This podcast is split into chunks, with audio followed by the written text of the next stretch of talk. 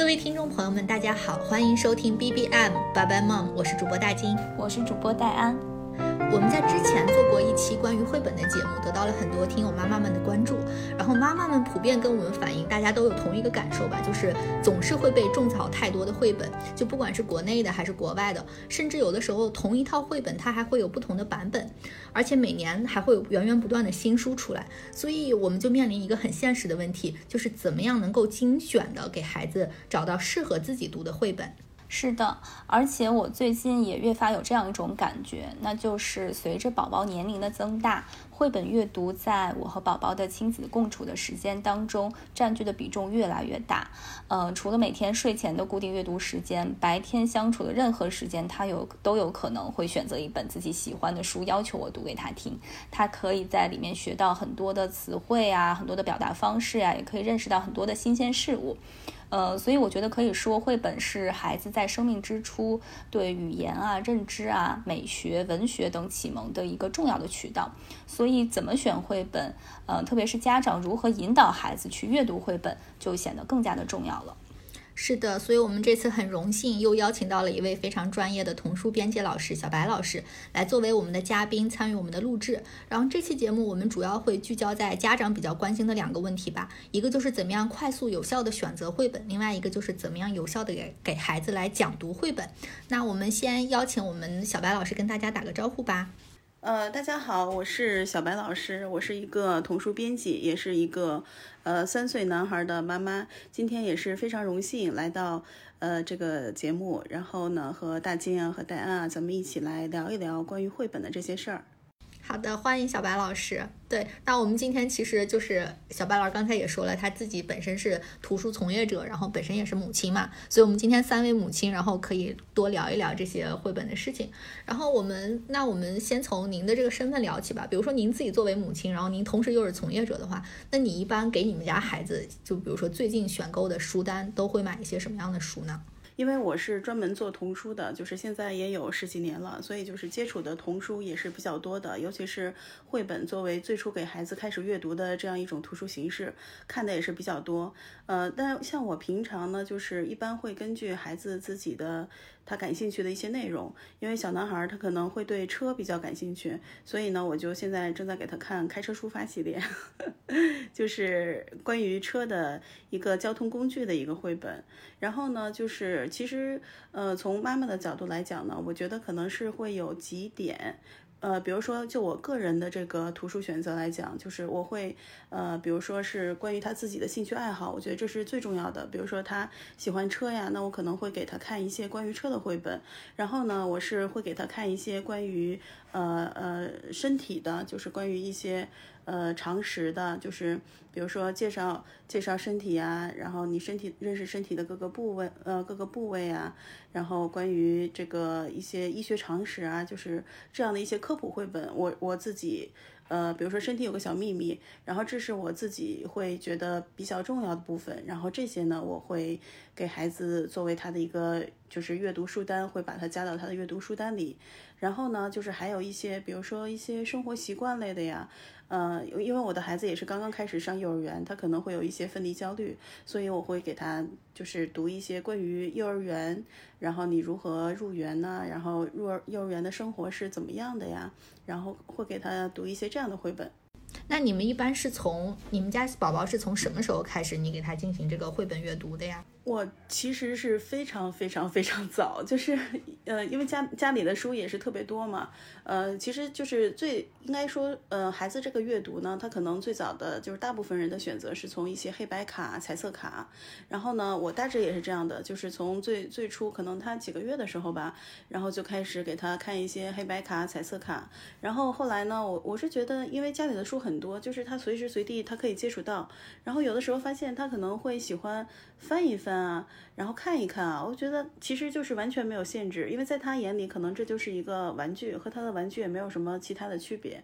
然后我记得他一岁多的时候。那个时候他特别喜欢看一本《太阳公公笑哈哈》，呃，爱心树出的一本一本书，一个很小很小的，然后也是适合比较低幼的一个，呃，是比较适合低幼孩子的一个一个绘本，因为它里边就是呃非常简单，内容非常简单，但是孩子很喜欢读，但每次读到《太阳公公笑哈哈》，然后呢就会觉得。特别有意思，会跟着那个书的内容一起笑。哎，我觉得这可能就是阅读。我们我就是我没有特别功利的，就是让孩子一定要得到什么，但是他从读书啊，或者是他从看到这个画面的，从画面里边得到的一些乐趣，我觉得这可能就是阅读的好处吧。对，其实刚才小白老师聊的时候，他也提到了一些出版社，比如说像爱心树这些。我其实说实话，我在成为妈妈之前，我对这一块是真的是零涉涉足，就完全不懂。就是成为妈妈之后，好像才开始积累一些这方面的知识吧。所以我说，您您作为从业者的话，肯定就是比我们了解更多。就比如说像国内就比较嗯靠谱或者比较大的几家出版这种童书出版社，他们大概都有哪些？然后他们有没有一些什么就是偏好呀？就是哪个出版社亲就哪一比较擅长出哪一类书？有这种说法吗？如果要是说从图书市场的这个这个来讲的话，它确实是有。呃，几家会比较大的，而且可能大家在阅读的时候呢，都会接触到这些出版社。就是它可能讲起来稍微有一点点复杂，就是因为这个出版社和图书品牌是两个概念。就是比如说我的身份，其实我是我是在一家出版社，但是呢，我我们出版社下面呢，就是可能会有不同的图书品牌。那比如说爱心树呢，它其实是属于新经典旗下的。就是新经典，嗯，就是出《百年孤独》的。然后呢，但它是一家就是民营出版，就是民营出版商，就是它本身它不是那个，就是它本身不是出版社，它可能是和出版社合作，然后呢出一些书。就是它的这个是，就等于说我们我们在选书的时候呢，可能要注意一下它这个品牌。比如说爱心树呢，就是它做的一个童书的品牌。然后呢，呃，普普兰呢，它也是一个童书品牌。波普兰就是出宫西达也的，就是恐龙系列呀，就是好多那个呃孩子特别喜欢的那个恐龙啊什么，你看起来好像很好吃，就是出这个呃出这些好呃好多日本书的。然后呢，比如说接力出版社，那接力出版社呢，他自己也有自己的低幼品牌，他也出了好多嗯特别有名的一些书，比如说像汽车嘟嘟嘟啊，然后还有就是鼹鼠的故事啊。爸爸爸爸呀，就是这些蓝精灵啊，他出了很多这样的书。然后像二十一世纪出版社，那他其实他和麦克米伦世纪合作，然后有麦克米伦世纪这个童书品牌，他也出了好多从麦克米伦引进的一些书。然后像呃，比如说信宜呀，或者是启发呀，就是等等，就是这些童书品牌都很多。然后呢，如果说从他们的这个特点来说的话，呃，可能会他们会有一个主要关注的方向。嗯，但是呢，并不是特别的拘泥，因为我们现在看到的绘本主要是分为两部分嘛，一部分是引进的这个图书，然后另外一部分呢是自己原创的图书，所以呢，就是可能会有一条主要的产品线，然后但是呢，就是其他的书，比如说出版社拿到的这个版权，那么他他们也会出，所以呢，就是会，呃，就是我们在。关注的时候是可以看一下自己的品牌，它其实每个品牌可能会有自己自己独特的一些调性，可能看得多了就会觉得，哦，这个书一看它就是爱心树的品味，或者这个书一看就是普普兰的书，所以呢，就是看得多了就会有有一点点这样的感受，还挺有意思的。嗯，对，小白老师刚才还是跟我们分享了一些，就是挺多出版社，然后包括他的一些图书品牌。就您刚才提到一个，就是它可能会有一些交叉的地方，是吧？就是你可能。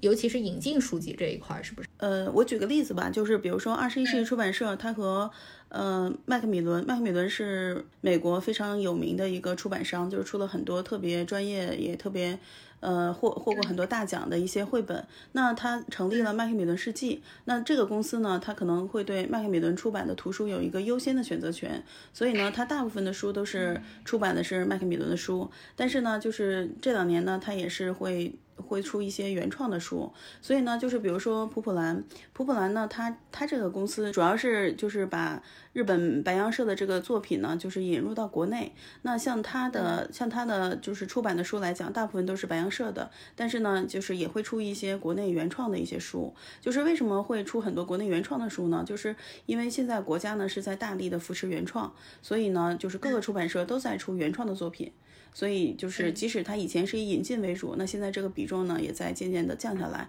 会有一些呃原创的图书的品种。可能会比如说像爱心树，爱心树以前也是引进了很多日本呢、美国的，那它就是会形成自己就是自己的一条产品线。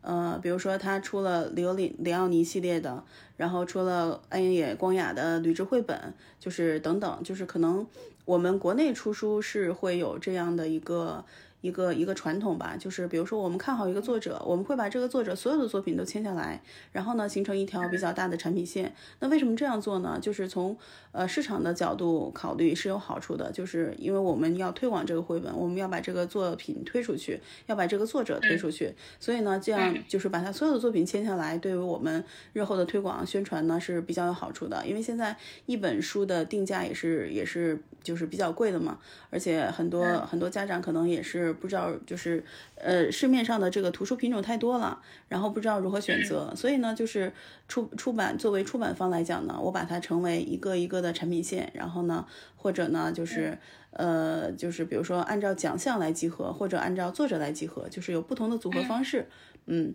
这样呢，大家就是在选择和阅读起来呢，就会更加的方便。比如说，呃，根据年龄来分呢。或者是我特别喜欢这个作者，孩子特别喜欢这个作者，那马上就能找到他的所有的作品。嗯，那您刚才也提到了，就是关于引进绘本和原创绘本在这两年的一个就是出版的比例的一个变化嘛？呃，那据我们了解，就是现在引进绘本，据说也该引进的也引进的差不多了，所以现在是不是呃我们在原创绘本的这一块就是？各个机构也在加大力度呢。那引进绘本和我们自己的目前中国的原创绘本在呃题材和风格上面，嗯，你在您看来有什么样的区别呢？这个就是其实是不太好比较的，因为如果要是从绘本这个最初的这个观点来讲，它其实绘本这是一个引入的概念。我们其实。嗯，就是按照出版方来讲，一般会把它称为图画书。那这个图画书呢，它其实是，呃，就是一个比较，嗯，比较新的一种阅读方式。它也是经过，就是从两千年之后吧，一直到，呃，两千年之后一直到现在，就是近二十年，应该是图书市场就是非常主流的一个图书产品。呃，为什么说国内就是把国际上获奖的这些书都引进的差不多了？就是因为确实市场表现非常好。呃，然后呢，就是国内现在也有很多呃作者呢，就是他本他本来可能是从事儿童文学写作的，然后呢，他开始出一些绘本，然后也是拿了很多奖，比如说呃，像曹文轩，曹文轩老师，曹文轩老师他是国内首首位获得国际安徒生奖的这个作作家，非常的厉害。然后呢，他也是出了很多绘本，然后这些绘本呢也是获得了就是呃国际国内的奖啊，都是得了很多奖。那他这个国内呢是基本上的情况，应该是这样说，就是原创的图画书，我们虽然起步很晚，但是因为学习到了国际上很好的一些经验，所以呢进步还是很快的。嗯，就是有很多原创的图画书真的是做的，我觉得一点都不比国际上的就是我们引进版的那个逊色，有的甚至还是会超越超越一些国外的绘本。嗯。那这个原创绘本，像您刚才也提到了一些很优秀的这种呃原创绘本的呃作家、绘者或者是作品，您在这里有什么推荐吗？比如说，如果要是从作者来讲，像曹文轩老师，他的他的一些原创绘本都不错。然后呢，就是我以前很喜欢，就是也是中央美院毕业的一个，呃，他出书的时候还挺还是就是属于是是他的毕业作品。然后呢，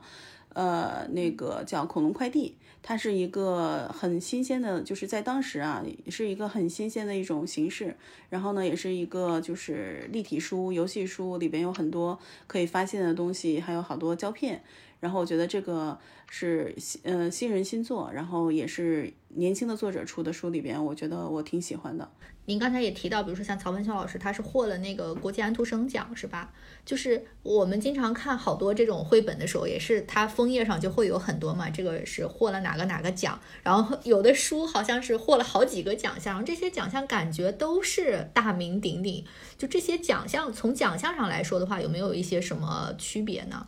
图画书奖里边有几个比较重要的奖项，确实可以和大家分享一下。就是可能因为有的时候就是呃不会区分的，就是那么那么那么那么明确嘛。因为可能大家拿起一本书一看，哦，获得这个奖那个奖都觉得挺好的。但是这些奖项呢，可能含金量是不一样的，这些奖项侧重的方向是不一样的。就是比如说我们经常来提到的凯迪克大奖。啊，如果是阅读图画书的话，肯定会会看到好多书上面都写着凯迪克大奖。凯迪克奖呢，它其实是美国的一个奖，然后呢，它是分金奖和银奖。呃，这个奖项里边，对，还有一点就是有一些奖它可能是入围了短名单，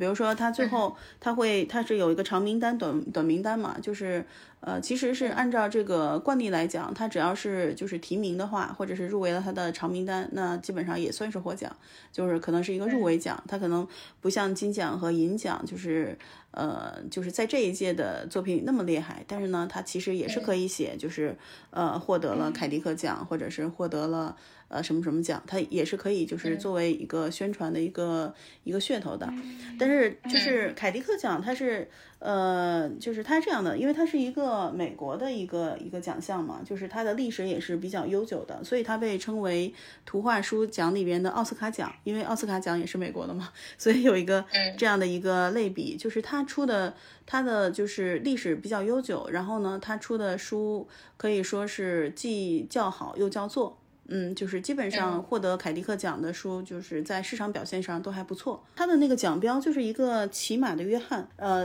有的会做一个金，如果他获金奖呢，就会有个金标，然后获银奖呢，就会有一个银标。啊，他其实好多书就是可能大家知道的，比如说像那个树真好，呃，让路给小鸭子，这个这个是凯迪克金奖。嗯，这个这个书也是特别好，就是我们好多耳熟能详的书啊，它都是获得过这个凯奖。嗯，然后除了这个凯奖呢，还有一个凯特格林纳威大奖。凯特格林纳威大奖呢，它是一个英国的奖，它是和这个英国图书馆协会来举办的。然后呢，它是虽然说它是一个英国的奖项啊，但是它是就是。局限他获奖的这个作者呢，是不仅仅限于说你只是只有英国国籍才可以，就是他还是有一点那个国际性的。就是呃，二一年的时候，二一年的时候是呃二十一世纪出版社出版，然后那个是齐想国他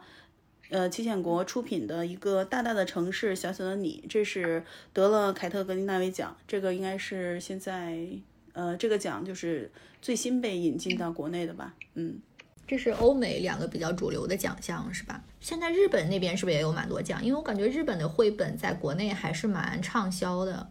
对，因为它也是有一个这个文化圈嘛，就是可能会对日本的一些作者会。呃，觉得他们的作品可能孩子读起来会觉得更适应。然后呢，还有一个问题就是，好多日本作者呀，他经常会来国内做活动。比如说宫西达也，他 以前是经常，因为现在是因为就是那个原因就过不来嘛。但是以前他每年都会来到国内，然后也是进行好多演讲啊，然后一些呃创作创作工作室的一些活动啊。然后一些读者见面会啊等等，所以呢，就是可能日本的这些奖就是呃流传度也更广一点，嗯，就是就是日本的一些这个作品呢，就是中国的读者会非常喜欢。然后日本的奖项是这样的，就是日本的奖项可能没有凯奖或者是说这个凯特格林纳威奖，就是在国际上那么有知名度，呃，但是它有一些奖项，比如说它的奖很多，就是。比如说日本图书图书馆协会的奖，或者是呃日本就是某些就是杂志评的奖，呃产经文学奖啊什么等等吧，就是它它的奖项也很多。嗯，那您刚才说的这几个其实就算是含金量比较高的奖项了。一般就是获得这些奖的作品，就基本上就是它的品质都还是不错的，是吧？嗯，对，品质还不错。就是除了我刚才提到的凯呃凯特格林纳威、凯迪克金奖、银奖，呃，然后还有就是比如说像纽伯瑞奖，纽伯瑞奖它其实主要是针对儿童文学的。就是我刚才提到这个奖是针对绘本的嘛，然后纽伯瑞奖呢，它可能是针对儿童文学的，就是相对来讲是会颁给儿童文学的作品会比较多。然后还有国际安徒生奖。啊，国际安徒生奖也是一个非常重要的奖项。然后呢，就是除了这些，还有德国青少年文学奖。就是这个奖也是很重要的。就是虽然它是德国青少年文学奖，但它其实是一个国际国际性的一个奖项，就是它并不局限于德国本土。然后呢，这个奖其实它里边它会包含的是一个会包含绘本和包含儿童文学作品，比如说就是大家特别喜欢的《毛毛永远讲不完的故事》，就是米切尔恩德的一些作品，它其实获得的都是德国青少年文学奖。嗯。我其实听完了以后，我又我就又延伸出来一个问题，因为我感觉这些奖项基本上都是外国的奖项嘛，我可能会有两个问题吧，一个就是比如说像从他们外国人的这个价值观来说，他们选择的这些童书的审美趣味，或者是他们的这种这种取向，有没有一些明显的偏好，就适不适合我们中国的小孩儿？另外一个是，比如说我们有没有本土的一些奖项会比较就是也比较著名的呢？嗯，本土的奖项也有很多呀，比如说国家图书馆的文津奖，就是这个奖也是很重要的。然后呢，就是国内的这个奖项，它其实会有一点政府背景的，就是它可能不会像，嗯，就是其他的奖项，就是呃，就是可能是民间评选的吧。就是比如说我们很重要的五个一工程奖。或者是教育部向全国青少年推荐的一百本好书等等，就是这些奖是很多的。嗯，像这个五个一工程奖，就是它是有绘本这一个分类的，是吗？没有绘本的这个分类，它是全部的图书，可能会有一些，比如说就是少儿类，但是呢，就是对少少儿类可能会有一个大的分类，但是不会分的那么细。然后刚才大金的另一个问题就是，嗯，我们我我们看到那么多。呃，获过呃国外不管是凯奖也好，凯特格林纳威大奖呃的作品等等也好，就是这些作品，因为有的时候，嗯，比如说作为我来看一本可能若干年前得过凯奖的那种作品，可能我觉得从画风上啊，或者从内容上，呃，我可能会觉得有一些这种文化的差异。您觉得就是从从这个角度，您觉得就是获过这些大奖的作品，是不是都？呃，比较适合呃国内的小读者来读呢。比如说今年像呃，我知道得那个凯奖的那个金奖是《西洋菜》嘛，它其实呃描绘的那个故事是非常美国的，而且凯奖应该也是只颁给美籍的这个作者的吧？那那这种就是说，嗯，不同的奖项它会不会会有一种它的这种评选的偏好，或者就是比如说我们的哪些作品呢，可能就是得不了这种奖？国内的作品如果想要去获国外的奖项，可能怎么说呢？可能会有一点水土不服，就是因为每个奖它推出的时候都会有自己的一些背景。那比如说有一些书，我们看起来现在看起来可能觉得不像当年看起来那么震撼，或者是呃当年那么有独创性。那可能的原因是因为我们现在看的书太多了，这个图书的。呃，产品呢，它也在不断的进化，然后呢，阅读的人呢，他就是眼界也是更开阔了。那可能就是在当年，它是一种独创性的一种，就是嗯，可以说是一种划时代的一些一些变化，然后他获得了这个奖。但是我们现在在看呢，就觉得说，哦，其实好多书已经用了这样的想法，或者是好多书已经有这样的这样的一些就是创意构思啊等等。嗯，所以就是获奖的这个作品呢，我觉得也是要挑的。就是虽然说他可能获了凯奖，或者是获了凯特格林纳威大奖等等，这个奖项呢，只是说在呃在当时在他获奖的时候呢，是对他的品质的一个一个保证。嗯，但是我们从阅读的这个角度来讲，就是还是要看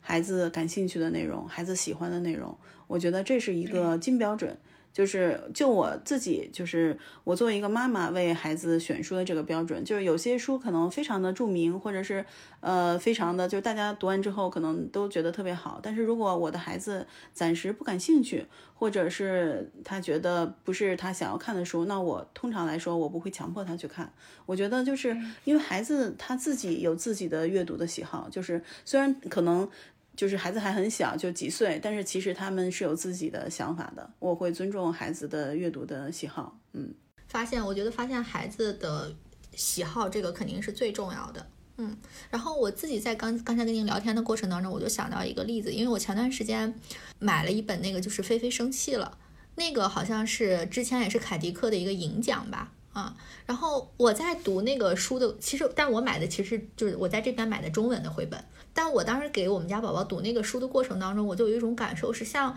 他那个故事大概就讲菲菲生气了之后，然后他就跑出门，在他们家附近，在那个森林里面吧，就是得到了大自然的慰藉，然后平复了情绪，大概是这么一个故事。然后就比如说像他的这种解决途径，就是就挺美国的那种，因为你可能在美国就是大家就住的 house 嘛，然后一出门就可以有公园啊什么的，所以我就说这种就是感觉在故事上有的时候全是外国引进的这种绘本，可能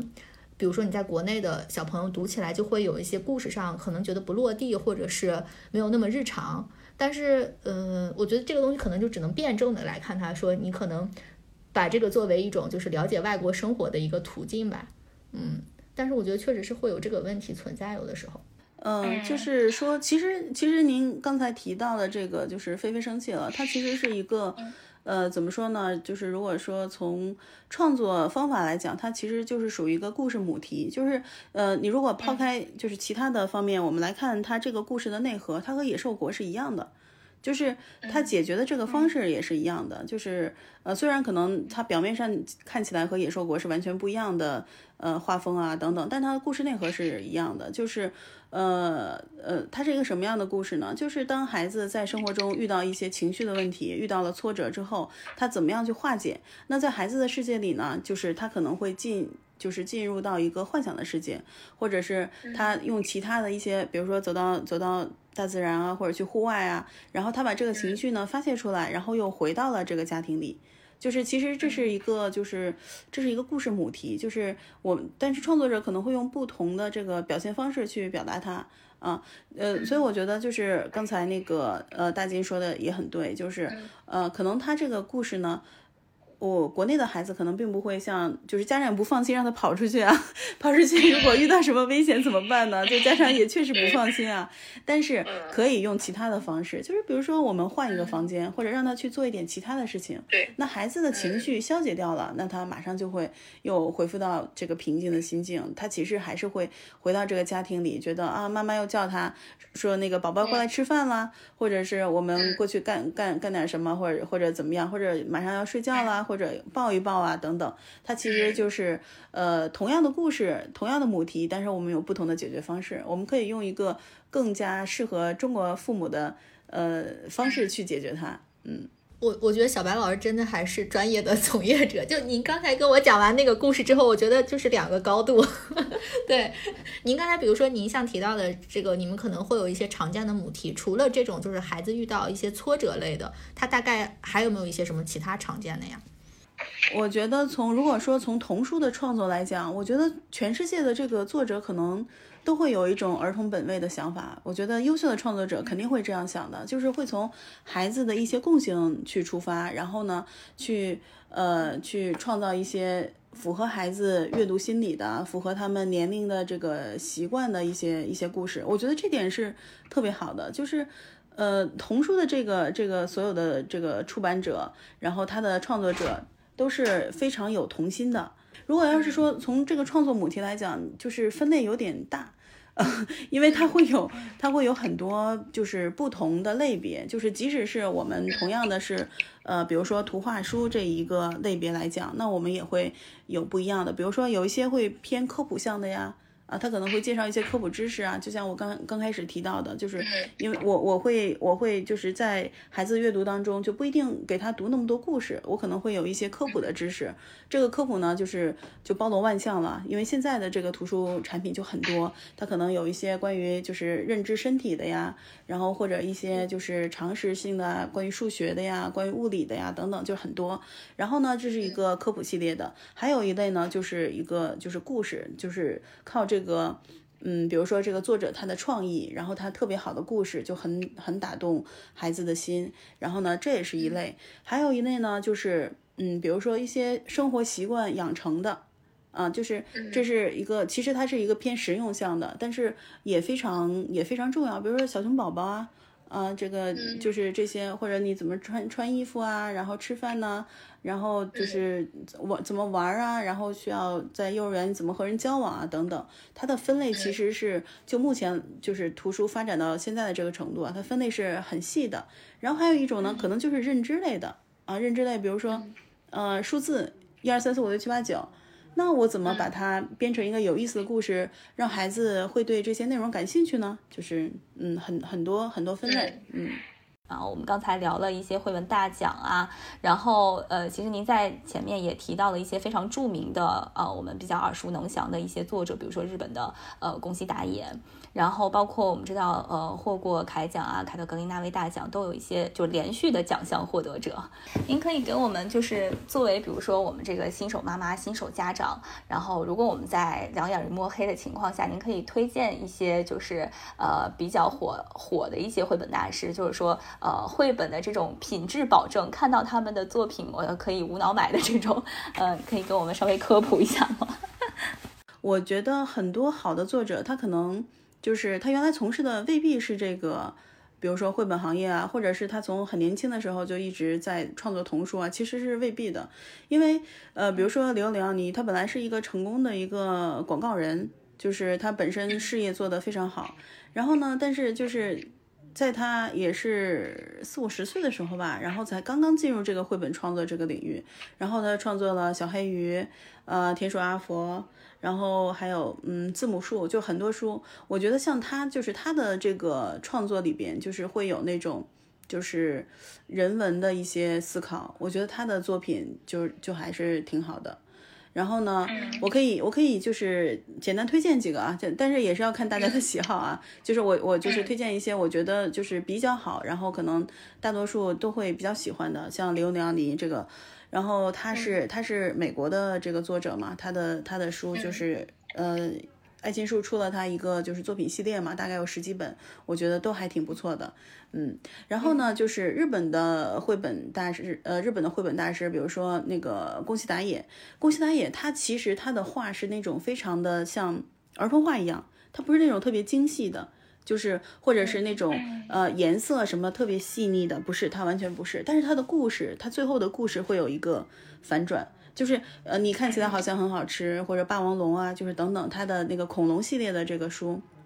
它最后会有一个很好的一个反转，就是你看完之后，有的时候会非常的非常的感动。我觉得就是这样的一个反转，可能是他的一个一个特色，就是他的书都看起来嗯很有意思，很热闹，很有趣。然后呢，就是安野光雅，安野光雅也是日本的，就是安野光雅，他是就是嗯，他是日本，就是有就是日本绘本之父之称的松居直先生，是他挖掘出来的。安野光雅呢，最早是松居直先生儿子的这个美术老师，然后呢，松居直先生看到安野光雅那个他画的画之后，就觉得非常的喜欢，就资助他去欧洲去旅行，然后回来之后呢。安野光雅就创作了《吕雉绘本》系列，就是《吕雉绘本》系列也是一个非常好的一个作品。然后他的他的这个《吕雉绘本》系列就非常的细腻。然后他也有也有出中国卷，就是他他在这个书里边就是画了一个一个就骑着马的一个小人，然后他到各个国家去旅行。但是他在这个旅行里边有很多人文的知识在里边，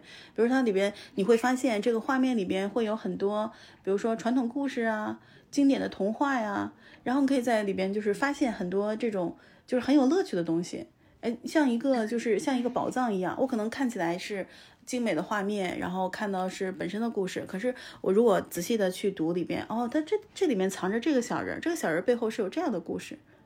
我觉得就是这种发现的乐趣就是特别有意思，嗯。然后五味太郎，五味太郎呢，相对来讲，他也是一个日本的绘本作者。五味太郎他的作品呢，相对来讲就会。更低幼一点，就是他呃有一套就是很低幼，适合两三岁孩子，三岁左右看的吧，就是那种嗯呃你藏在哪儿了？然后他的这个小金鱼逃走了，小金鱼逃走了，对对对对对，就是这个这个绘本，其实我我的孩子是非常喜欢看的，因为它里边设计的很巧妙。你其实我们在看这个绘本的时候，像五味太郎的作品，它的那个画面的饱和度就不是那么高，就是它画面的颜色呀，就是是那种就是很适合啊孩子眼睛去阅读的那种，就是嗯。就是因为饱和度太高的话，其实是是会有一点，就是过于刺激孩子的这个眼睛，就是不是特别好。但是五味太郎他的书就完全没有这个问题，而它里面设计很巧很巧妙。小金鱼逃走了，它的不是那种，呃，我觉得有有的有的还有一定的难度，就是我在陪孩子读的时候，不是那么容易的去把这个东西找出来。有的是稍微有一点难度，然后有的它这个画面呢是稍微有一点变形，就是很有意思，就是都是做的这个巧妙的这个思考在里边，嗯。然后日本作者我还特别喜欢《开着出发》的作者，就是呃健代直方先生，就是他是一个电车迷，就是他这一辈子他就是就是在画各种各样的交通工具，车呀非常感兴趣，列车、火车、呃电车等等，他的他的这个画面里边就是。呃，画面非常的精美，然后它设计的也很巧妙，而且我觉得就是还有一个很重要的是，就是你从画面里能感觉到什么，就是比如说，如果我读《开始出发》，我会感觉到那种非常温温馨的感觉，就是一家人然后一起出去玩，然后这个作者也是在说，他说我我设计的书，呃，我创作这个作品里边，就是我是想把一家人全家人出去旅行的那种情绪来带给小读者。就是大家全家人一起开开心心的出去旅行，就是你其实其实是可以感觉到的，嗯，我觉得这几个作者我个人都还挺喜欢的，嗯，可以推荐给大家，嗯。就是听小白老师推荐下来，也是感觉就是日本的作者其实占了很大的一部分。就是这个其实也是我就是作为一个新妈新手妈妈的一个感觉，就是嗯，好像呃日系的这种绘本在呃妈妈当中或者是孩子当中就特别受欢迎。包括我们家孩子也是，他现在特别喜欢的几个系列都是日本的作者，嗯，包括刚才您提到的宫西达也老师的这个恐龙系列。然后还有一个就是就是可爱的鼠小弟系列，应该是爱心树很早以前就出的。然后还有一个是十四只老鼠系列。然后这几个系列就是都是呃日本的作者。然后我觉得嗯，就是画风很迥异，就是像宫西达也老师就是那种嗯，就是比较粗犷的。但是他那个故事就的确，就我读到最后，就我我每次第一次读，就每一个第一次读的话，那个故事我到最后都有点哽咽。然后像可爱的鼠小弟，就是那种特别有趣味，就是最后会让你觉得嗯很嗯，就是那个创意非常的好。然后呢，十四只老鼠系列就是那种特别特别的温馨的那种感觉。但无论哪个读下来，我就觉得文化上还是跟我们很接近的。孩子们在读那个画面的时候，也会有这种接近的感觉。嗯，但是可能，嗯，比方说这种欧美的作家，就像刚才大金提到的，他可能就是跟我们的文化会稍微有一点远。就是我前一段时间给我们家孩子买了一本那个，嗯，安东尼布朗的。呃，一本书，因为我之前就是呃给孩子最早买的一批书，里面有那个我爸爸我妈妈，就是那个好像就是，呃，属于入门级的吧，然后好像，嗯，就每每对非常经典，然后每家都会有。然后我之后就又去了解了一些他其他的作品，呃，然后感觉好像他的作品当中有一个固定的形象，就是那个星星，对对对，又去给他买了那个叫《公园里的声音》。我觉得那个也特别有创意，它就是一个故事，相当于从四个不同的人物的视角来讲述嘛。呃，但那那个故事我们家孩子就可能也有点深，还是怎么着，就是他就不太感兴趣，因为那个整个描述的那个环境，包括那个公园的环境和他们那个日常的生活，好像离我们就很远，然后他就不是很感兴趣。嗯，所以我觉得这个可能在里面。嗯，孩子可能读书，你就是得去试。就是有时候，我觉得我买回来我自己很喜欢的故事，可能也不一定适合他这个年龄段。我在想，可能他再过几年拿出来，他会有，嗯，他会有新的兴趣，我也不太确定。嗯，就是说，孩子在阅读的时候，就是他可能，呃，因为。其实是和他的这个年龄是有很大的关系的，就是比如说小一点的孩子，他在阅读的时候，他可能有的时候就是家长陪孩子读书，一定会有这种情况，就是他这本书他会反复的拿出来读，可能我们是买了一个一个一个套系的书，但是呢，他就会对某一本书情有独钟，就是每天晚上都要说我要看这本，我要看这本，然后呢，妈妈可能想要引导他说，我们看看其他的本好不好？但是呢，他可能就会很执拗的说，我就要看这本，我就要看这本。其实这这是 对这个这个是和孩子的这个安全感有关系的，就是孩子在阅读的时候，其实呃他在。我们可以，我们可以这样想象，就是阅读的这个可能也是一个，就是一个很大的一个范围，它像像森林一样。那孩子呢，也是需要慢慢探索。他可能对自己熟悉的内容，他觉得自己有一种掌控感，他知道下一页会发生什么，他会觉得慢慢的去探索。那如果就是让他接触一下子就是接触到其他的书，他可能暂时不是很感兴趣。但是呢，我是有一个办法的，比如说我觉得这本书真的很好，就是很想让孩子读，他暂时呢还不能接受，怎么办呢？我就会把它放在他。的的小书架里边，然后总有一天他会翻到的，所以就是我会静待花开，就等到他翻到的那一天。那我们刚才不是提到很多这种引进书籍嘛？引进书籍的话，肯定就会涉及到一个译者的问题。这个呃，您能不能帮我们科普一下？就比如说有哪一些比较保质量的译者，就高质量的译者？比如说像彭毅老师和周龙梅老师，他们翻译日本的作品就翻译的比较多。然后就是任荣老师，嗯，然后他的他翻译的作品也很多。好的一些童书的品牌，那他会根据这个图书的特性来选择这个译者，基本上不太会踩雷。我觉得从翻译的这个角度来讲，因为呃图画书它是呃怎么说呢？就图画书它首先它文字量就不会特别的大。如果仅就这个这个图画书来讲，然后呢，它要又要经过出版社老师的三审三教等等，所以呢，这个它不会像，比如说我们去看一些国外引进版的一些比较大部头的，就是成人阅读一些作品，它可能对译者的要求就会特别高，因为确实，比如说像春村上春树他翻译的作品，他可能就会有就是不同人翻译可能会感觉都是会完全不一样的，但是我觉得绘本相对来讲就是还好。不会说，就是因为这个翻译的会特别差，呃，有那些翻译的特别好的，但是呢，就是不会出现翻译的。特别差的这种情况，因为出版社的老师也要把关，然后他本身，如果你就英文来讲的话，那基本上就没有任何阅读障碍嘛，就是肯定编辑都会都都也都看得懂，不会像一些小语种是看不懂啊，或者或者这种情况啊，所以就是。只要是认准这些比较好的童书品牌，比较好的出版社，那我觉得大部分。还是值得信赖的。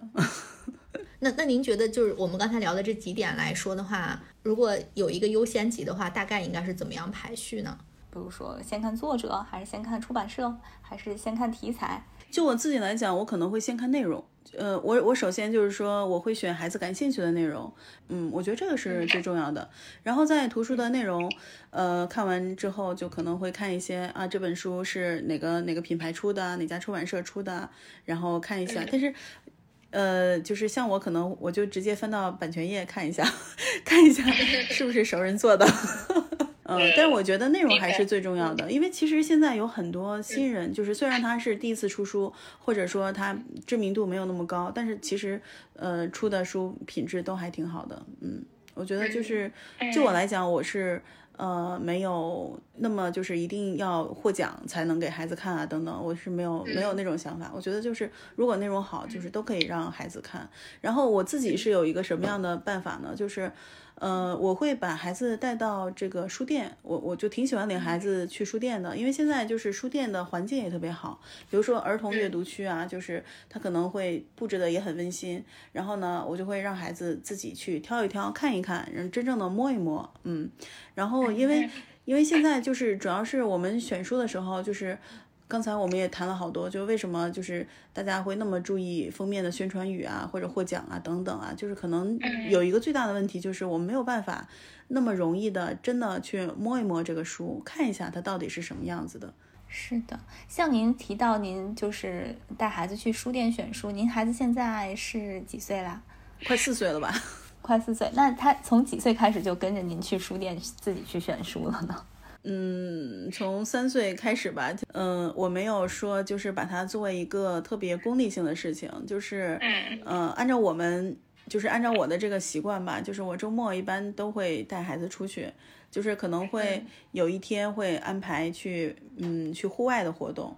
然后呢，另外一天呢就会就是会选择可能在在室内，比如说。呃，带他去逛逛书店呢。他也，他其实因为他还是很小嘛，就是他三十岁这个这个状况，就是他也不会说，呃，他其实也看不懂上面的字。但是呢，而且我发现孩子很有意思，就是他可能就是看图他就看懂了。我就把它就是作为一个生活当中一个常见的事情，就是我们不会就特别郑重的说，今天我们去书店啦，我们要怎么怎么样，不会，就是我们就是在书店里逛一逛啊，就把它当做一个休闲娱乐，就是大致是这样的，嗯。因为我之所以问您这个问题，是因为我前段时间我们家孩子现在两岁多一点嘛，然后呃前段时间我们也是路过了一家书店，然后就说顺便带他进去看看吧。那是他第一次去书店，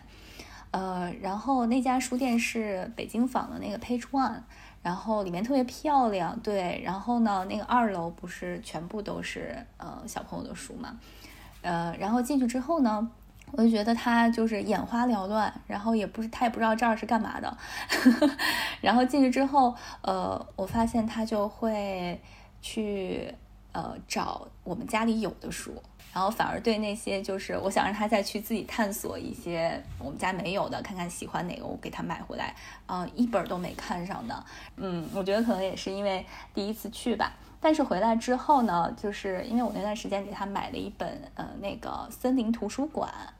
呃，我忘了是哪个作家，然后它里面画的那个画风也特别可爱嘛，然后就是呃猫头鹰家里有呃有很多书，然后他家里就像一个图书馆一样，然后就是二层，然后他看到那本书以后突然说啊像书店一样，他就想到那天我带他去那个书店的样子，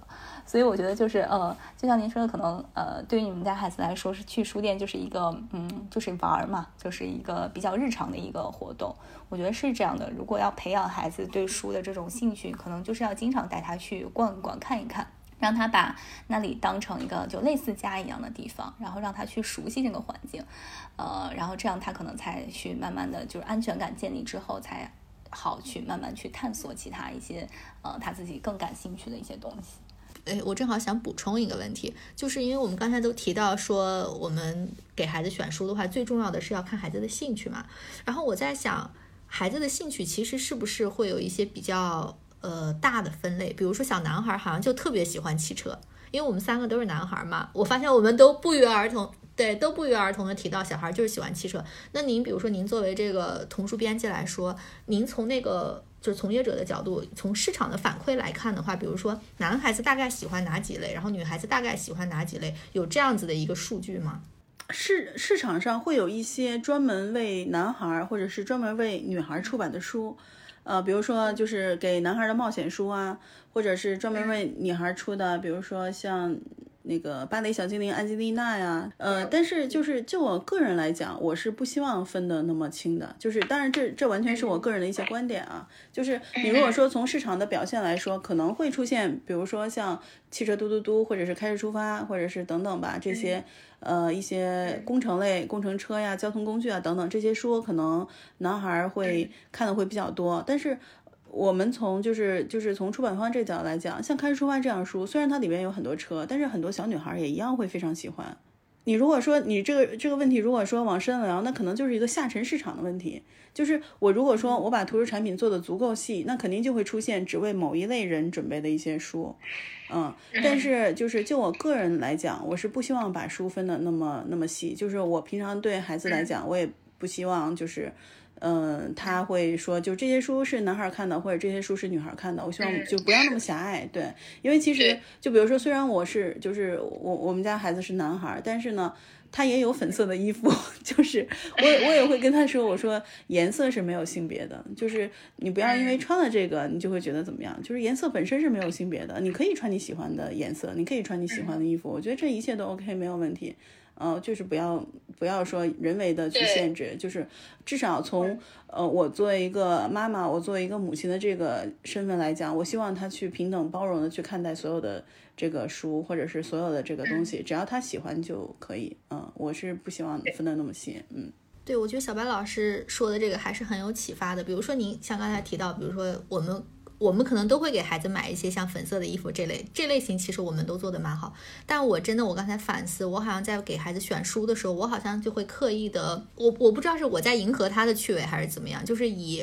以就是那种男孩的呃趣味偏多吧。比如说像像那个有好多小女孩喜欢独角兽这类型人物的那个书嘛，我好像就一本都没有买过。然后我刚才听完您这个以后，我觉得确实是，其实可以给孩子更多选择，让他多来尝试一下。我我我觉得就是这可能有一个是文化的影响啊，但是像中国的传统文化，我觉得就很好，就就是我会在孩子的阅读当中，就是会呃适当的会增加一些就是中国传统文化的一些内容。我觉得这个对孩子来讲也是很重要的，就是因为我觉得他看书的时候啊，就是不一定只看一些。嗯，比如说就是引进的书，要看一些原创的书。然后呢，在原创的书里边，我觉得有一些关于传统文化的故事，就是非常好。然后这些这些书我也会有就是有针对性的，呃，会给孩子讲给孩子听。就是比如说，我们遇到一些节日的时候，那个我觉得二十四节气的故事，就是可以给孩子讲一讲。然后比如说今今今天到了什么样的节气，然后这个这个节气有什么样的特点啊？或者我们做一个小观察的一些观察日日记呀，或者是等等啊，我觉得这些都很重要。然后还有一些节日，呃呃春节呀，然后这个嗯各种。咱们每年的那些重要的节日啊，呃，端午啊等等啊，就是我觉得这些都是要介绍给孩子的。就是我希望孩子有一些，就是自己就从小就会他有自己的这个这个嗯文化底蕴吧，就是他知道他是一个。中国孩子，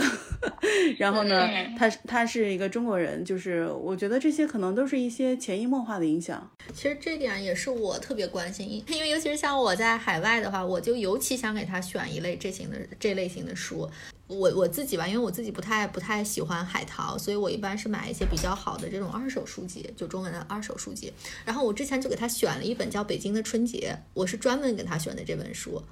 哎，结果就是他那个画风可能就也比较偏，嗯，国画的那种感觉吧，啊，就是现在的可能并不太适合我们这种两岁的小朋友，他可能现在还是喜欢那种大色块的那类型的书，像那本书给他看起来，我就觉得他稍微有点没有兴趣。我觉得可能还是需要一点时间，嗯，因为可能好多人想到说要做这种中国传统文化的书籍，它的画风就会往这种中国画的这种画风上靠，所以我看我我我选了一两本吧，都是就是感觉色调也比较淡，然后那个就是画面好像也没有那么丰富，嗯，可能还是没有选到特别合适的，我感觉。我觉得可能他们现在这个年龄是不是？呃，就是看那种可能稍微有点早，因为我其实也会有意识的让他去接触一些，就是就是，呃，中国文化啊，或者是这种。但我觉得，就是对他们现在这个年龄来说，可能刚开始的认知就是这种什么小动物啊，大一点的色块，的确会更容易吸引他们。所以我现在，嗯，这个倒不仅仅是那个呃绘本啊，我最近给他买的那个拼图就是那个国风系列，然后先拼的就是那个十二生肖。然后，因为他那个小动物，他也很喜欢嘛。然后，我觉得这个就是通过画风是国国风，然后也可以学一些十二生肖。然后，比如说告诉你你是个属老鼠的，然后就顺便给他讲一些。我觉得这个可能在于慢慢引导。然后，的确像你刚才说的，我之前有尝试给他讲那个《西游记》的那种小人书，嗯，就现在还是完全不行的。就是你，但你给他讲一个十二生肖的猴子的故事，就是什么小猴，聪明的小猴子，这种是可以的。就是可能在就是那那些相对复杂一些，比如说北京的春节这种更加抽象的概念，我觉得在他们这个年龄段可能还是有点接受不了。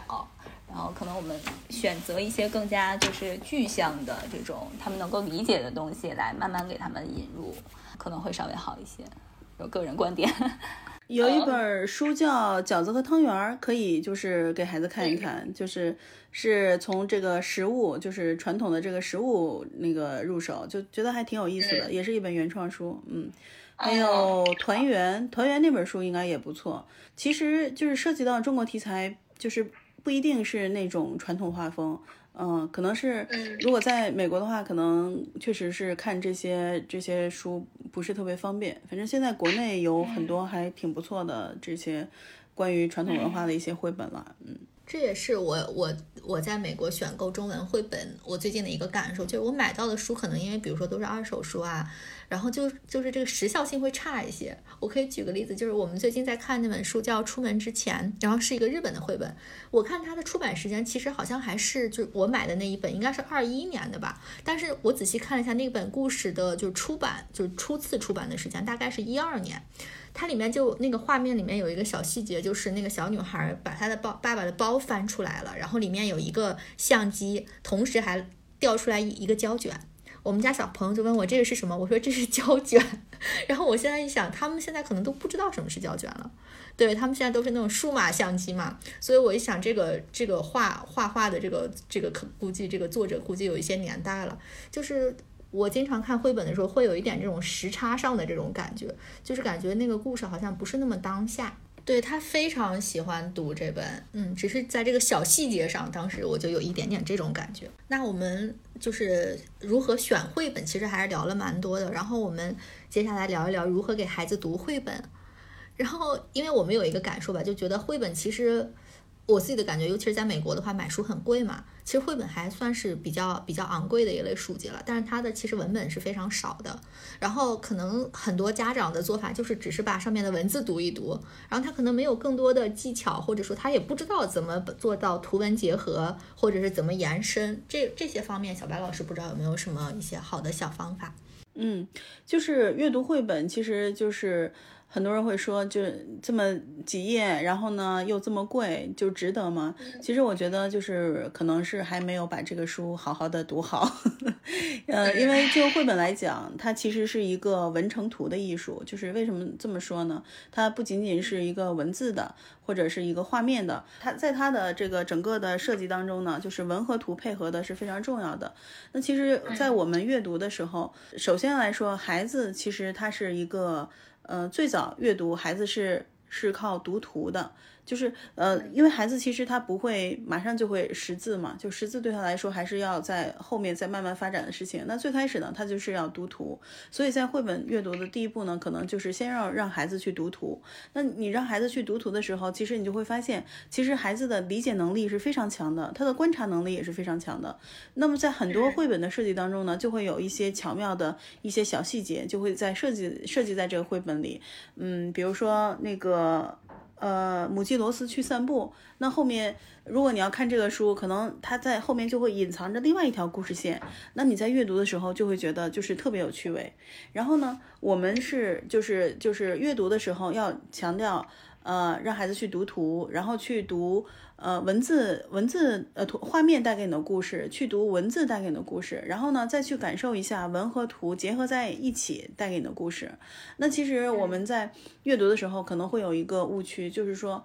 呃，为什么我们一一直强调说绘本阅读它其实是一种亲子阅读呢？就是亲子阅读，它在这个整个的在你的阅读的这个形式里边是占非常重要的位置，一定要强调说绘本是。要家长家里家里人就是父母啊什么。呃，就是要陪着孩子一起去阅读的这样的一种阅读形式，因为你只有在陪着孩子一起去阅读的时候，那那孩子就会感受到一种幸福的感觉，被这种幸福的感觉包围。那其实，在还是他才会在这个阅读当中呢，就会得到最大的滋养。呃，很多家长在读书的时候，就是可能会，啊，我今天就给你读一下吧，或者我就是为了完成任务。那其实孩子是完全可以感受到的，孩子会觉得说。妈妈，你你今天可能心情不好，你给我读书的时候，我没有体会到那种特别特别幸福的感觉。那其实，所以就是说，嗯，我我们在这个阅读的时候，就是真的是要很真诚的。如果说我心情不好，或者是怎么样，或者我不想读，那就宁肯不读。但是呢，就是希望读书这个事情是家长和孩子都都是可以感受到幸福的这样的一个一个事情。其实我还有另外一个感觉，就大大家都说绘本是图成文的艺术嘛，但是在我的理解里面，我觉得它其实还有第三个维度，就是它的一些，就它在设计上会有很多，尤其是现在好多书是有那种互动性的嘛，它可能是折页啊，或者是立体书，或者是需要你做一个什么小机关，其实它在这些方面，我觉得是比其他书要，呃，就比成人的书要丰富很多的。这个书的版样的这个设计是是编辑来完成的吗？还是？在更早期的时候就需要来来结合内容来设计这个，以及现在基本上有哪一些怎么讲比较 popular 的吧，就是这种这种设计呢？呃，这个其实是就是现在来讲就比较专业了，就是有一些呢，它可能是作者创作者自己设计的，但是有一些，比如说如果。编辑会更早的深入到这个创作和和就是更早的深入到这个创作过程当中呢，他可能会和作者一起来设想这个呃怎么样去做一些这样的一些巧妙的构思。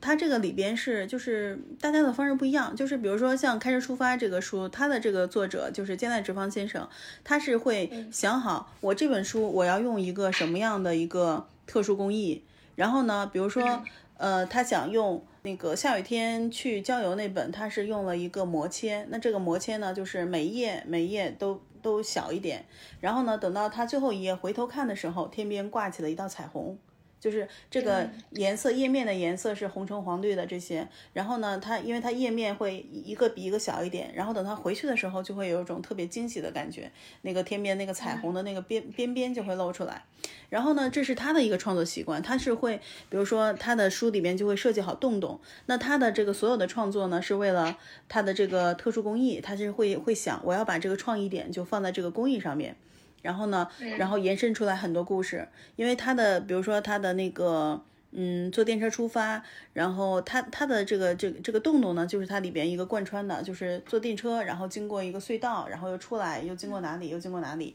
它其实就是会把做一个整体的构思。然后有一些呢，就是可能是呃作者和编辑啊一起来想的，作者和画家一起来想的，就是都不太一样。那就是嗯，他这种。相对来讲啊，我觉得大部分还是为了内容来服务的，就是并不是说为了让这个画面更花哨啊什么的，我才去设计这些特殊工艺，就其实不是的，完全是为了这个内容服务的。那现在就是比如说有一些立体游戏书，它其实分类还是很细的，比如说像开始出发，它可能只是说，呃，主体上是一个绘本，嗯，但是呢，就是里边会有一些特殊工艺，嗯，这这个什么叫特殊工艺呢？就是简单来说，就是只要不是正常的那些。嗯，正常的印刷的那些，然后其他的都可以叫特殊工艺。它里边有一些磨切，磨切就是给它切成各种各样的形状，有洞洞。然后呢，有一些，比如说用胶片，胶片液透，就是在胶片上印颜色，或者是呃用胶片的这些正背的一些特特性吧。就因为胶片这边是这个颜色，它是透明的嘛，翻过来之后，那可能就画面就会完全不一样了。然后呢，还有一些会有一些，比如说烫金呐，就是呃烫金呐、烫银呐等等，就是不同的工艺。然后呢，除了这些呢，还有那种就是呃，现在还有那种立体书，呃，比如说大闹天宫吧，就是它是一个展开之后就是很大，它就是完全是一个立体书。乐乐趣就出了很多这种立体书嘛，他们他们他们家做了好多立体书。我觉得就是呃，大部分还是要看内容，因为孩子的。童年真的是很很短 很短，就是像像像我们可能就是没有那个机会去读那么好看的书，但是我我觉得就是我们我们的孩子是有这样的机会的，就是他可以在这个阅读的时候感受到那种惊喜，就真的是哇这么好看的，对我觉得这样就是。家长也会觉得很幸福哇！原来是可以这样，我翻过来这个胶片这样透明的，然后把这盖到图上，然后图就变化了哇！我觉得真的是很好。我觉得小白老师这一点就是说的跟我就是特我特别有同感，就是因为我们小时候就是那种最普通的连环画呀，或者是简单的那种。几格的那种图画书，然后我现在就是到了三十岁有了孩子之后，我才发现哇，现在的孩子就有这么多种，就是不同的书，然后包括他们很小的时候就是那种触感书，然后我记得还给他买过一本就是那种皮卡布的那个书，也是那种非常低幼的，然后他。甚至里面还有气味，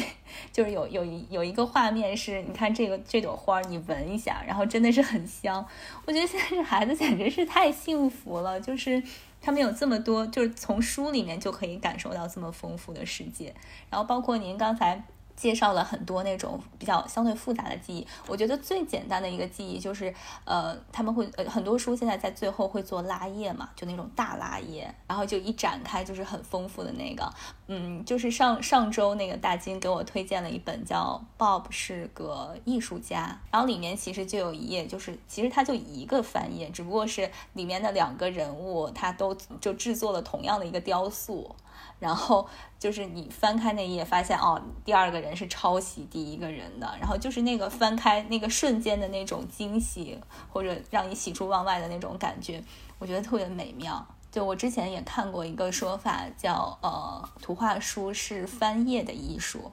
就是，呃，你在每一每一次翻页的时候，都会有一个意想不到的事情，或者你在下一页会有一个新的惊喜在等着你。然后，但其实我觉得，就是同时，我觉得就是讲绘本，的确，尤其是那种文字特别少的绘本，其实还的确挺考验家长的。就我最近面对的一个挑战就是，呃，我给他买了一本，也是那种，呃，我在网上看是经典绘本嘛，我就给他买回来，叫《妈妈为什么》。然后那本书的文字，对，它是那个也是日本的一个诗，呃，应该是先有的那那首诗，就是妈妈为什么那首诗，然后后来有一个绘本画家去为它配了图，然后那本书整个就是只有前半本是有文字的，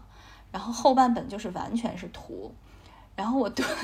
我给他读的时候，就就就到后半本的时候，确实会有一些。就是感觉你自己的语言是跟不上他这个画面所呈现的那种东西，但他又要求你去讲那本书，他就是画的那个呃小兔子，刚开始是跟他兔妈妈在一起，然后一点点长大，然后后来呃小兔子就离开妈妈自己去闯荡，然后他就就翻越了很多山丘，然后经历了秋天冬天，然后经历了很多危险，最后他终于像跟着小河找到了大海。就他找到大海那一瞬间，你会被那个他那个画面所震撼。但是你这个时候，反正我就语塞了，就我不知道该如何跟他描绘这这个画面。我觉得这个可能是一些家长，我举的这个例子可能稍微有一点极端，因为它是完全没有文字了。但可能我觉得有一些其他的书，的确就是它文字特别少，然后孩子让你讲，你就讲不出来了呀。我觉得会有这种嗯这种这种困难的时候。对，我觉得就是在亲子阅读的时候，其实也是在重温我们的童年。就虽然我们的童年没有那么多好看的书，但是呢，在陪孩子读书的时候呢，对自己也是一种滋养。就是您刚才说的这些书啊，就是我我们这个确实是有一类出版的这个绘本，就是是完全的无字书，就是一种无字书。它但是这个阅读，我觉得是嗯，不需要，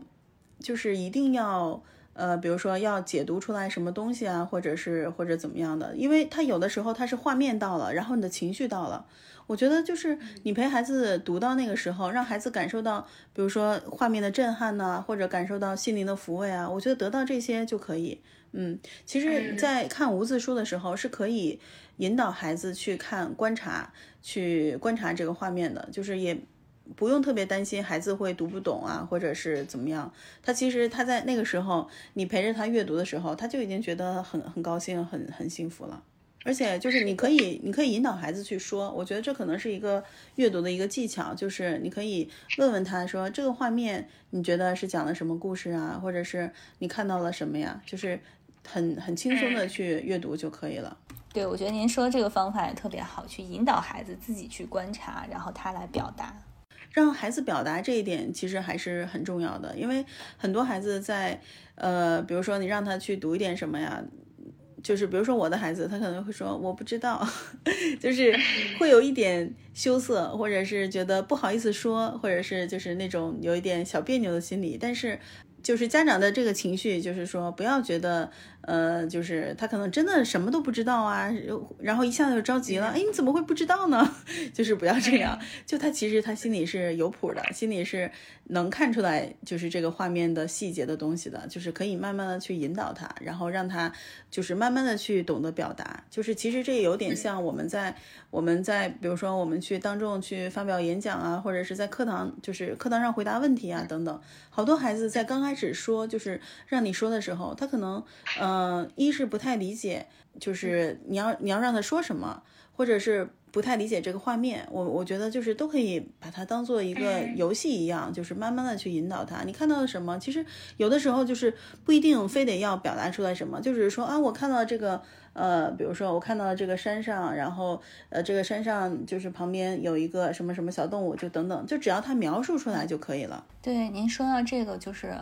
我最近也有一个小观察，就是呃，有时候我也会让我们家孩子去讲，然后他会觉得说妈妈讲的太好了，他说妈妈讲的真厉害，然后他自己就会说我不会，但其实他自己是能讲一些的。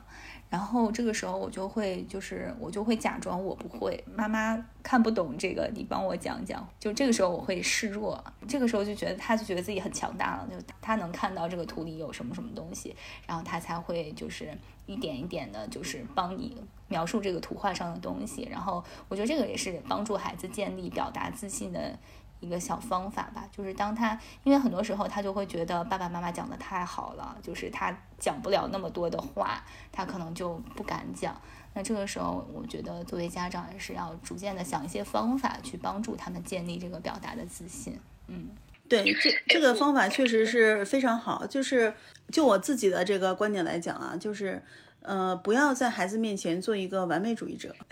就是不要不要觉得父母可以代替你做一切事情，也不要不要在孩子面前做一个特别完美的人，而是要让孩子有自己表达的机会，让孩子觉得他可以完成这个事情。我觉得这个这个其实是挺挺重要的。嗯，我是有一个相反的情况给你们遇到了。对，因为我们家小孩，我感觉他还是比较爱说，但是他的表达。总是错误的，然后这种情况下，我不知道我到底应不应该纠正他。对，这是我最近比较纠结的一个问题。我可以举个例子，就是他最近，就是我上次说的嘛，他很喜欢那本书，叫就是 Bob 是个呃 Bob 的蓝色忧郁期。然后它里面其中有一个情节，就是 Bob 和小蝙蝠是好朋友，但是小蝙蝠要去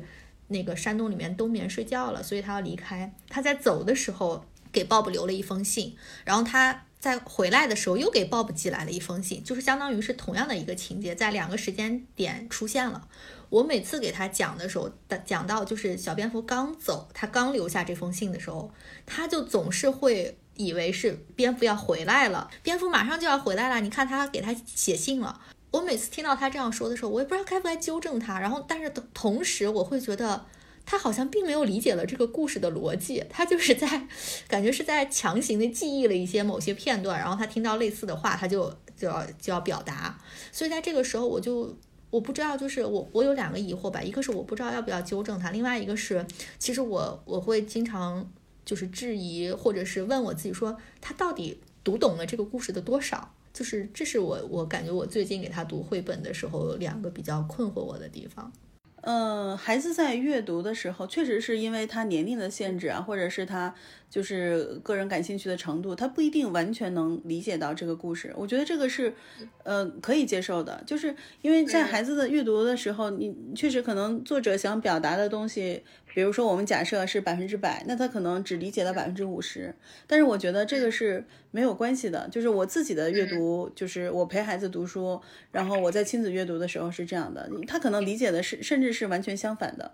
但是呢，我一般我会鼓励他，就是我比如说，如果说是这个故事，像就像那个大金刚才讲的那个情况，我可能会把我理解，我认为我理解正确的故事给他讲一遍，然后我会跟他说，我说宝宝你真棒，你这个你看出了这样的意思，妈妈都没有想到啊，你这样理解也可以。我一般会这样的，就是因为呃，我觉得就是不能打消孩子阅读的积极性，就是可能。就我来看吧，就是我觉得阅读这件事情是比呃你从阅读当中得到了什么更重要。我我可能更看重说我们需我们就是每天读一点，然后你可能这个故事理解错了或者怎么样，我的观点是没没有关系，我就是我不需要给他做阅读理解，就是他可以他可以他甚至完全可能就是他可可能完全不会对这个故事里边的这个主角感兴趣，他可能会对里边的一个。其他的一个东西感兴趣，对我记得有一次看书的时候，好像就是看《开始出发》吧，然后他就他就是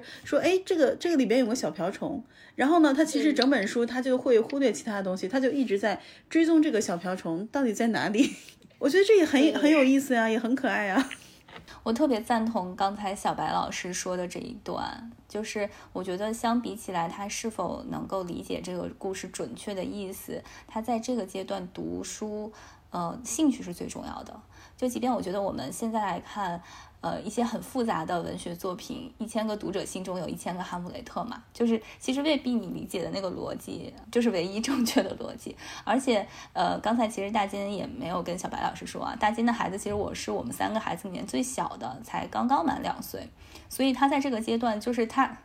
对他根本就理解不了这个逻辑，你也呃你也不需要去纠正他这个逻辑，嗯，所以他现在就是。他能够说出来那些语言，就是他现在其实是在建立语言的一个过程嘛。他能够能够说出来那些就已经是很厉害了。所以我觉得这个像这种错误，我觉得我我自己认为是没有必要太去纠结的。嗯，甚至我觉得呃无法称为一个错误。像最近就我们家孩子就是听那个英文歌嘛，他就我还发了一个小红书，他那个那个歌里面就叫 violin violin，就是那个小提琴，然后他每天就唱 bio 美 bio 美，然后唱的特别高兴，然后我就是特别想纠纠正他，然后他爸就说你不用纠正他，他他将来自己会改正的，然后我就会担心我说如果他将来上了学，他就这么唱，他觉得他唱的挺好，然后小朋友笑话他怎么办？然后我觉得他爸说的有一句话还是挺打动我的，他说：“你即便纠正了他这一点。”他不在这一点被取笑，他有可能会在其他的方面，就是引起大家的一些其他的反应。说这个东西你是没有办法帮帮他去去屏蔽的，所以就是让他就尊重他自己的一个发展过程，让他获得乐趣。嗯，大金的孩子才刚刚两岁嘛，我觉得就是真的不用。呃，操之过急，或者是就真的是把它当做一种习惯，就是让他在生活当中能接触到书，能感受到那些美好的绘本啊，就就挺好的。因为孩子的发展真的是，就是你比如说你两岁之前，那每一个月和每个月都会有很大的不同，可能上个月不会做的事情，然后下个月就会了。但是呢，就是其实真的不用焦虑，就是就是我觉得是不用特别卷自己，觉得是孩子从一岁就要开始看书啊，然后什么三岁就要认。认识多少个单词了？就是真的，每个孩子发育、他成长都是不一样的。就是你只是要，就是给他有好的引导就可以了。就是不要有太多焦虑。我觉得是，而且焦虑就很不好。焦虑，如果如果家长很焦虑的话，孩子是有可能会感受到的。对，而且有的有的时候，就比如说你三岁之后，你再去教他，他肯定会比三岁之前学的会更快，因为孩子自己他也发他也发育到那个时候了嘛，他可能就是记忆力呀，然后专注力呀等等观察力各方面都发展起来了。就是其实真的就是就我嗯我我们家孩子来讲吧，他的这个运动能力啊，我觉得我总结出来就是比别的孩子至少要晚两个月，就是 他跑步啊，或者是。玩那个滑板车呀，就是这些什么，呃，就是没有辅助轮的那些什么什么车之类的，他真的就是比别的男孩要要要晚两个月以上，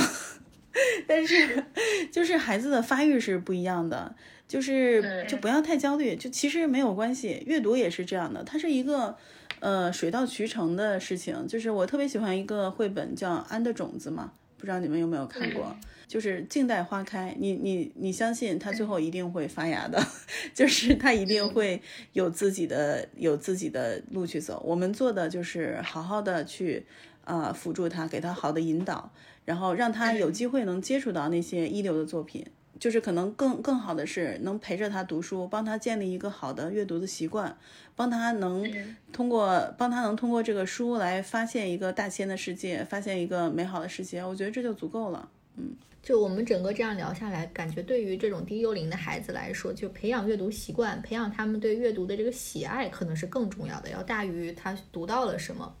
对，其实我们刚才也也聊到，就是大金的孩子才两岁嘛，所以他看这个绘本，他会有一个就是他关注的一个重点，或者他。呃，可能在这个年龄段还没有办法，像我们家孩子也一样，也是刚过两岁，所以可能对一些很复杂的情节他是理解不了的。所以我们在这儿也是想请教一下小白老师，就是从您这个专业从业人员的呃人士的角度来看，就是如果给一些新手家长建议的话。就是我们给不同年龄的孩子大概呃阅读一些什么类型的书会比较符合他们这个呃阶段的这个认知的能力和阅读的兴趣呢？就是我觉得从孩子可能刚刚接触阅读，那可能就是从这种黑白卡、彩色卡开始，作为一个也是对他对孩子来讲也是锻炼他们的那个视力嘛，就是从呃最基础的这些开始，然后呢，然后进入到一些触摸书。呃，叮叮或者是摸一摸，然后比如说这个书上面有毛绒的，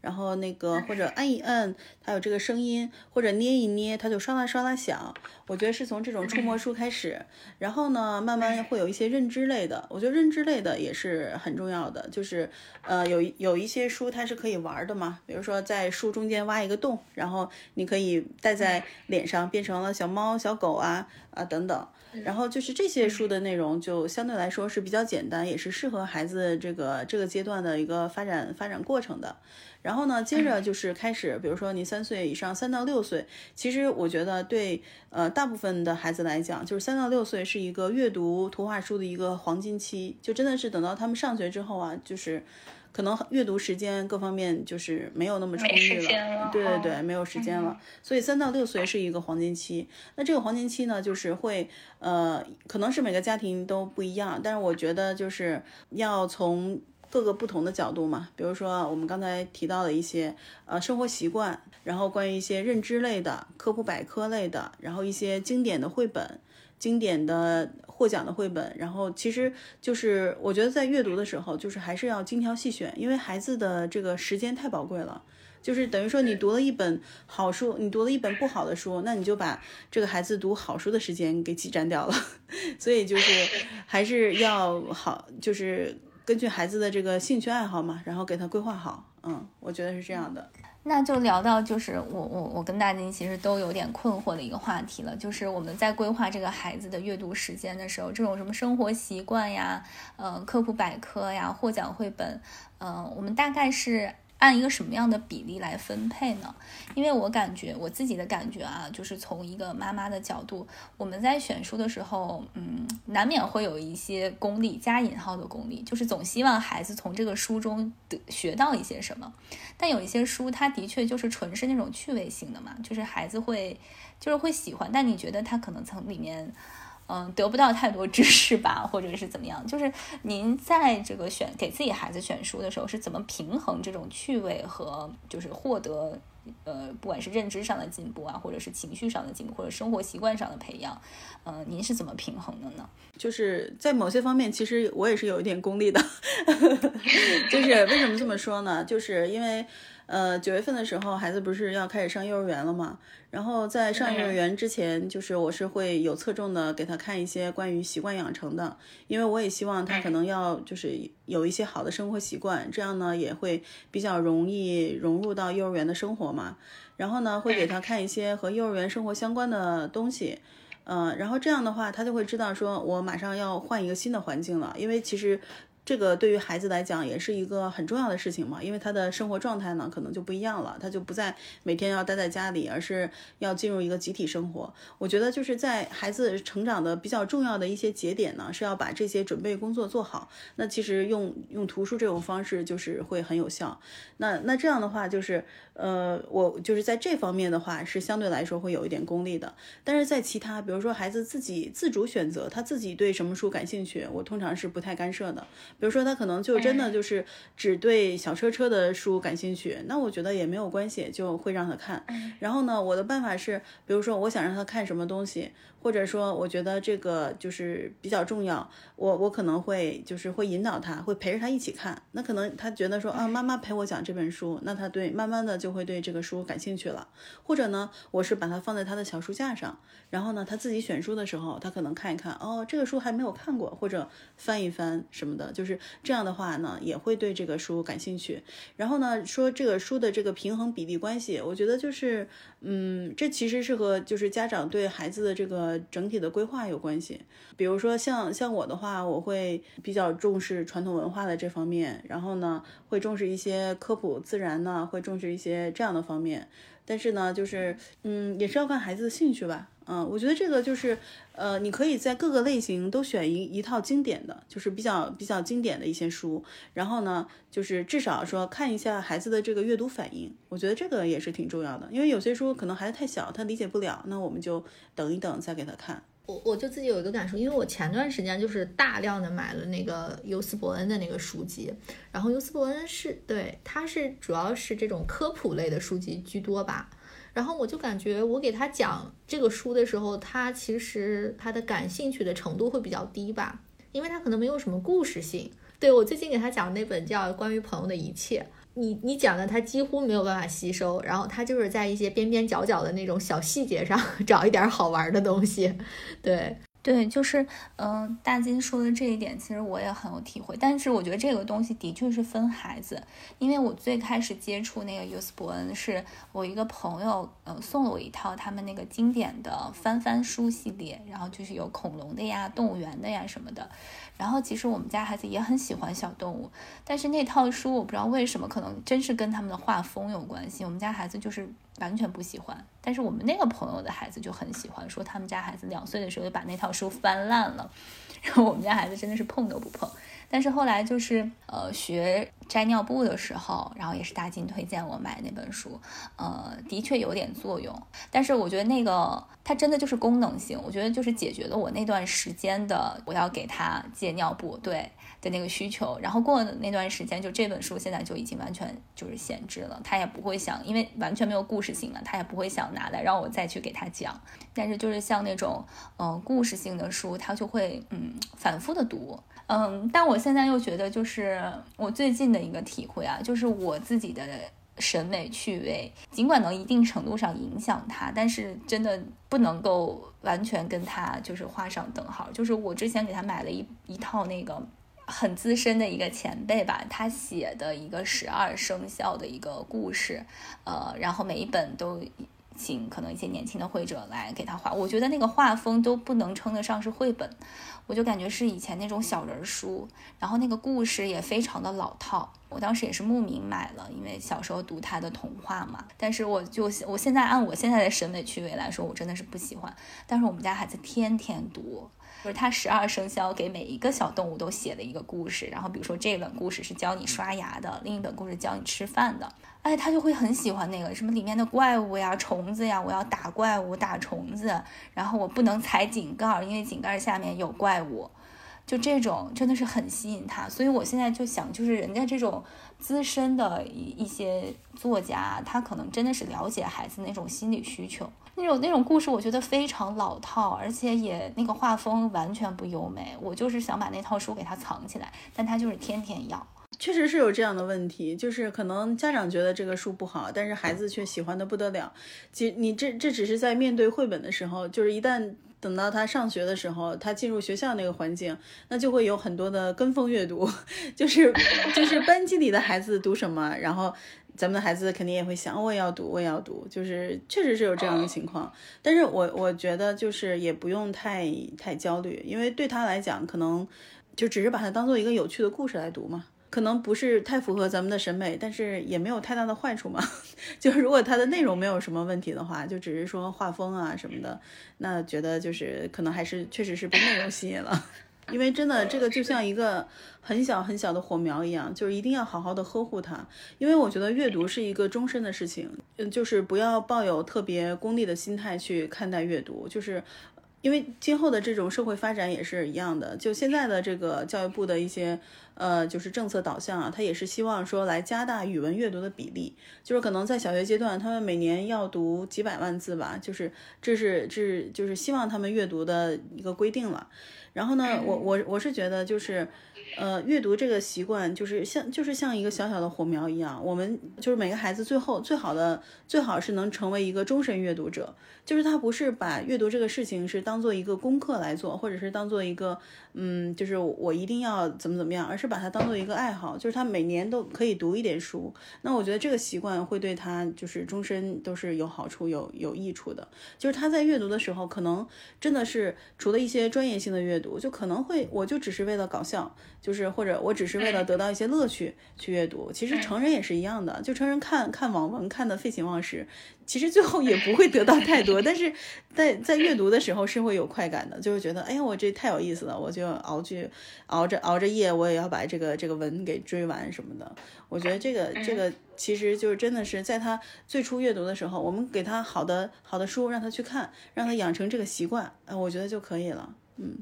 那我们可以稍微总结一下这块儿。我大概就回想了一下我们刚才讲的，我觉得首先就是可能父母需要抱着一个比较真诚且享受的这种态度来跟孩子进行这个亲子阅读。然后其次，你们在给孩子读书的这个过程当中，就是尽量图文结合。然后在你给他读了几遍之后，你可以引导孩子去，你来让孩子来进行一些描述。这个可能就是我们刚才提到的一些怎么教父母读绘本的一些小步骤吧，小技巧。我觉得小白老师的其实育儿理念跟我们还是蛮像的，就都大家都不太强求，不是那种 很卷的那种人。对对，就是真的，真的是就是有的时候是觉得怎么说呢？育儿这个事情是能更好的看清自己，就是在没有孩子之前，可能就是没有那种更深的体会，然后在有了孩子之后，你就会发现。其实很多事情就是你的看法是完全不一样了。我们在陪孩子成长的这个过程中，可能会修正我们自己的一些看法，然后呢，也会改变自己的一些行为，就觉得孩子真的是非常非常珍贵。就是在在孩子身上，我也学到了很多，就是他的那种特别的真诚啊，就是特别纯真的那一面，就是孩子也是教会了很多。就是很多时候就会觉得说。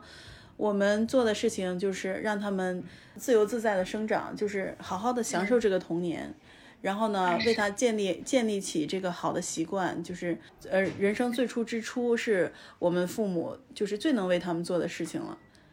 因为可能在随着他长大之后，他到了呃小学阶段或者到了初中阶段，那可能就是只能是从引导的这个这个方面来做起了。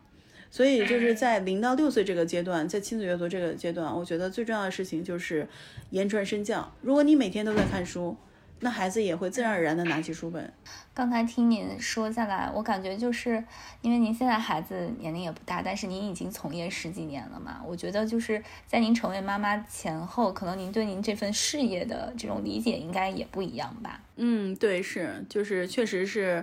有些书可能拿出来之后，就会马上就判断出来孩子是不是是不是会喜欢。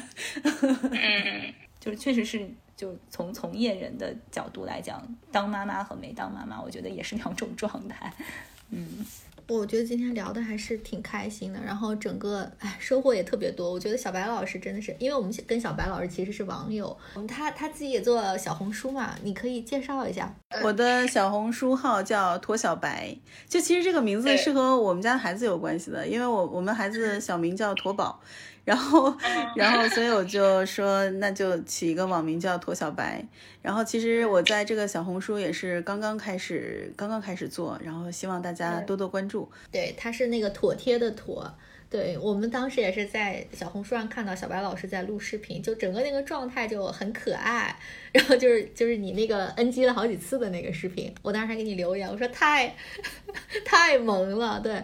对，所以那个时候我们就开始很想，就说如果有机会来，可以跟您聊聊天。然后今天聊天整整个感觉，我觉得确实也是收获非常多。就您很专业，然后很多视角也也确实是给到我们启发。我觉得，呃，戴金和戴安也是非常专业的阅读者，就是好多书提到的一些书，可能我还没有看过。然后我刚才也悄悄的记了一下笔记，然后打算去看一下。太过奖了，我们之后会整理一个那个我们提到的所有的这个绘本的一个书单，然后呃，到时候可以分享给我们的听众，对，推荐给大家。嗯，我觉得就是当妈妈，就是在绘本买绘本这件事情上嘛，就又扣到我们 call back 我们开头了，就是永远都是被种草的这么一个过程。然后在这个过程当中，包括我们今天也推荐了很多书嘛，就大家也是根据自己的这个需求和爱好吧，就孩子的爱好来说，选择一些嗯适合你们自己的这种书籍。呃，非常感谢小白老师。然后，如果大家有任何问题，呃，想提给小白老师或者给我们的话，可以在我们的博客下面留言，或者直接去小白老师的小红书下面 去留言，相信我们都可以会有一个非常好的互动。那我们这期节目就可以这样结束了，然后希望我们下期节目再见。感谢大家收听，B B M 听友微信群现已成立。欢迎你在微信中添加好友 Carol 下划线 No Secret 申请入群，与我们进行更多即时互动。同时，你可以在微信公众号、微博、小红书搜索 BBM Bye Bye Mom 关注我们，还可以在苹果播客、小宇宙等泛用型客户端以及喜马拉雅、网易云音乐等平台订阅我们的节目。如果你喜欢我们的节目，别忘了给我们好评或点赞，或是在微信公众号下方点击喜欢作者给我们打赏。我们也期待在评论区与你互动。下期节目我们不见不散。